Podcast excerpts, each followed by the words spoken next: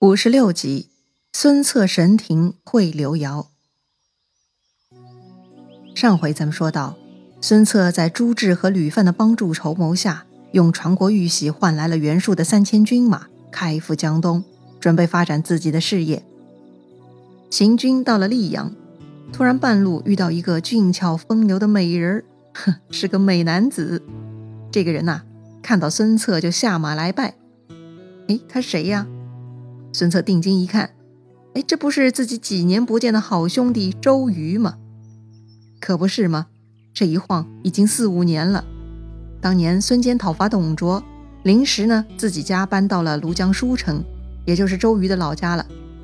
那个时候啊，孙策遇到周瑜，俩人玩在一起是很嗨的，就结为了兄弟。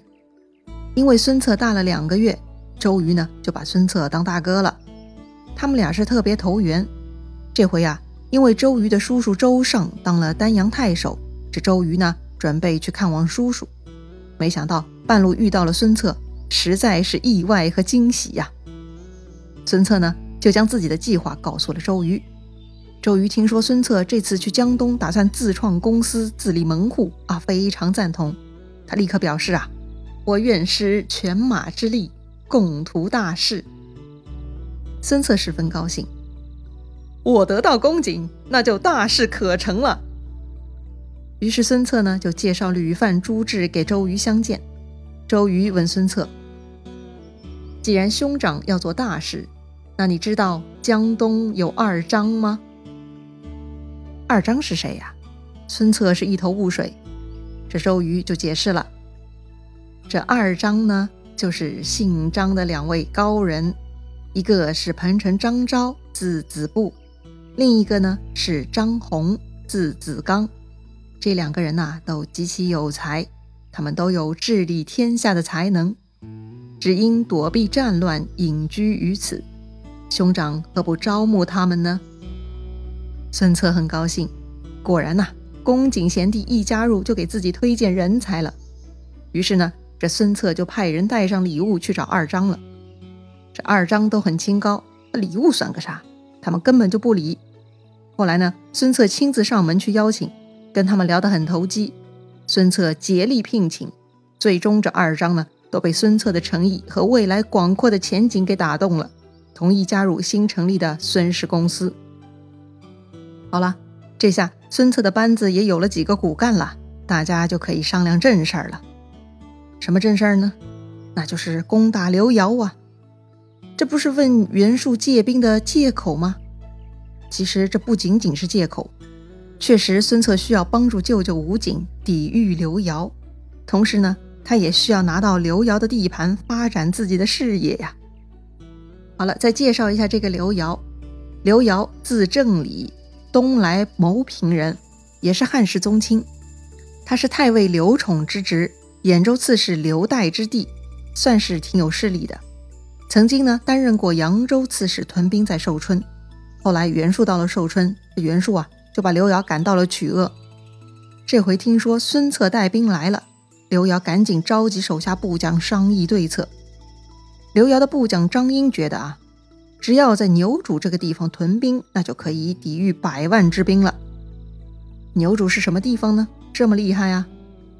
这个牛渚啊，在中国历史上一向是南北纷争、兵家必争之地，就在今天安徽马鞍山市采石镇。此地呢是南京上游的咽喉，是长江的三大鸡头之一，形势是十分险要的。所以呢，张英认为啊，可以依据天险抵御孙策。确实，一定是要把握有利地形的。那排兵布阵什么计划呢？此时刘繇手下有一个人自告奋勇，请缨当先锋。这人是谁呢？这个人咱们认识哈，就是前面帮助孔融解除黄金北海之围的太史慈。哦，原来太史慈到这里了。对呀，当年孔融邀请太史慈一起去徐州帮助陶谦，当时太史慈就说扬州的刘繇需要他的帮助，所以太史慈拜别孔融就去找刘繇了。看到太史慈主动请缨，这个刘繇啊，居然没有哈哈大笑，满口答应啊，而是说：“你还年轻，还不能当大将，就在我左右听命吧。”太史慈不高兴了。只能退下。要说太史慈当年单枪匹马在北海城下进出自如，武功高强，也十分有头脑。应刘瑶的征召，特地带了满腔热血来投奔刘瑶，准备大展宏图的。这个刘瑶居然如此泼冷水，怪不得太史慈不高兴呢。哎，就像很多老领导啊，就是觉得年轻人不靠谱、不放心，无视人家的聪明才智，非要打磨历练这些年轻人，不懂得不拘一格降人才，哎，非要按部就班老套路，用人用到这个样子，那如何培养人才，如何发展团队呢？刘瑶才不管这个小青年耍性子哈，他就派张英带兵十万去牛渚屯兵。话说这一天，孙策带兵到了牛渚，跟张英的军队啊相会在牛渚滩上。老规矩啊，两军相交，各派先锋骂阵挑战。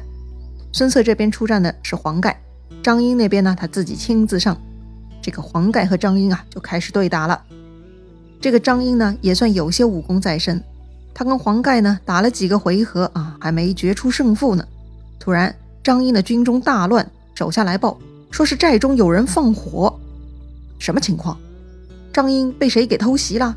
这张英啊，就赶紧放下黄盖，慌忙下令撤军回营。哼，你说撤就撤呀，你撤我就追。这个孙策呀，立刻带上手下，趁势掩杀上去。这张英被杀得头晕眼花，一时没了方向。他就索性放弃了牛渚，逃往深山去了。要说到底是谁在偷袭张英呢？张英他们也纳闷呢。这偷袭的人还真的帮了孙策一个大忙呢。正在这个时候，突然来了一彪人马，大约三百多号人，来到了孙策的队伍前。领头的呢有两个人，原来他们就是放火偷袭张英的。一个姓蒋，名清，字公义；另一个姓周，名泰。字幼平，都是飘落江湖的土匪。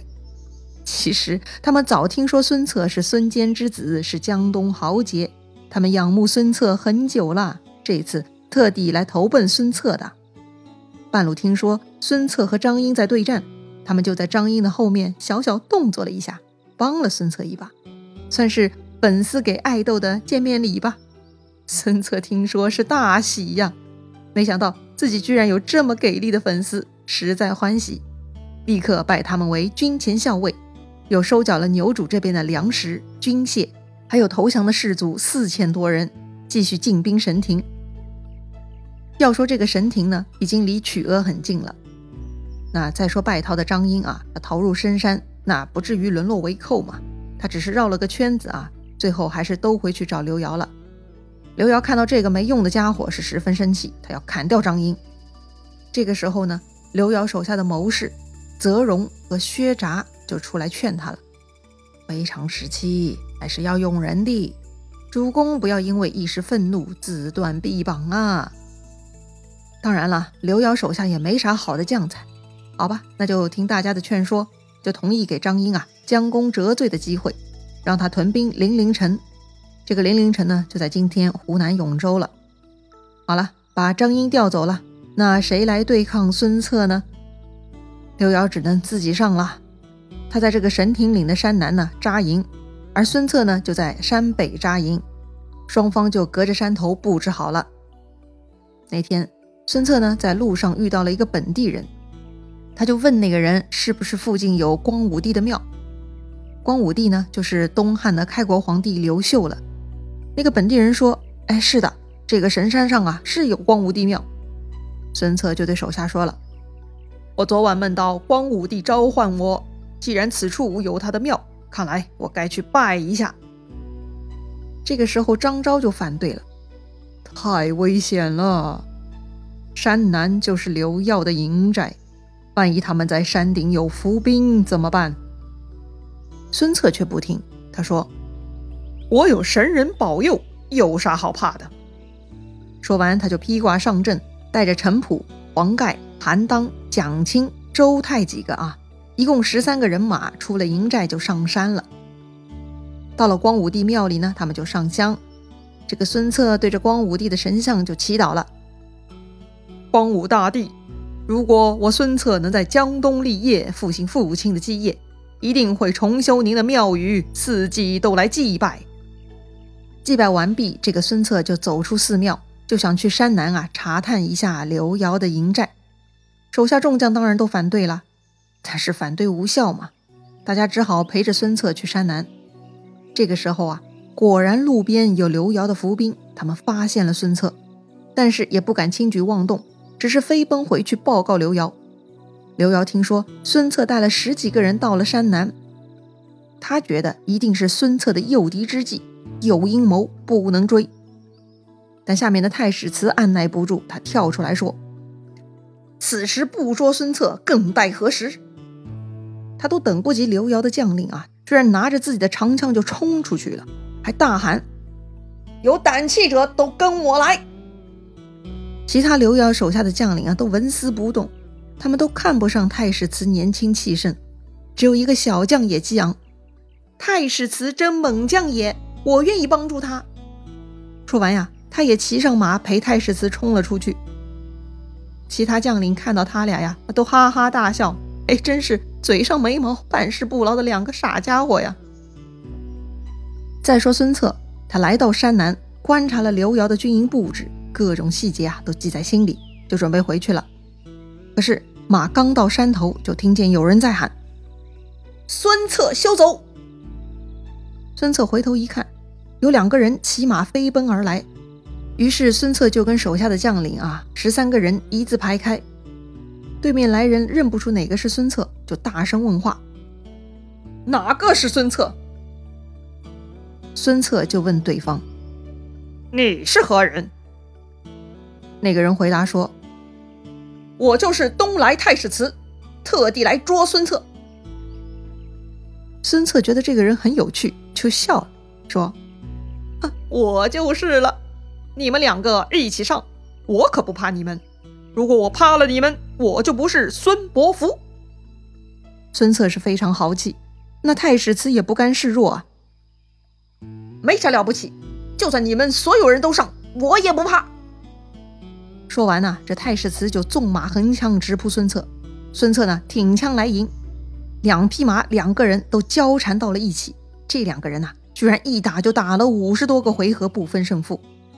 陈普等人呢，在旁边观战，看到这两个少年英雄旗鼓相当，也是暗暗称奇。打斗焦灼了这么久，可不是个事儿。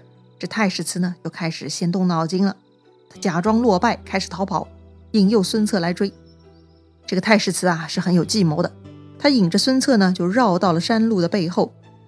孙策看到强有力的对手开始不行了，居然开始逃跑了。哈哈，求胜心切的孙策自然不肯放过这种灭掉敌人气焰的机会。是必须追，眼看就快追上了，孙策呢就在后面大喝一声：“逃跑的不是好汉！”其实太史慈正在心里打小算盘：这厮有十二个人，我只有一个人，啊，就算活捉了他，估计也逃不过他手下十二人的围攻，所以必须得把这厮引到偏僻地方才能下手啊。于是呢，这太史慈就且战且走，也就是打两下再逃跑。啊！被追上了，再打两下，再逃跑，就这样反反复复，有点像当年孙坚追那个吕公哈。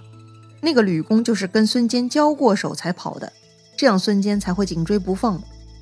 孙策跟他老爸呀，那就是一样一样的了。在这种情况下，他根本就停不下来，只是一路跟着追。那么，孙策跟太史慈最后战况如何呢？孙策会不会也遇到什么危险了呢？咱们下回再聊。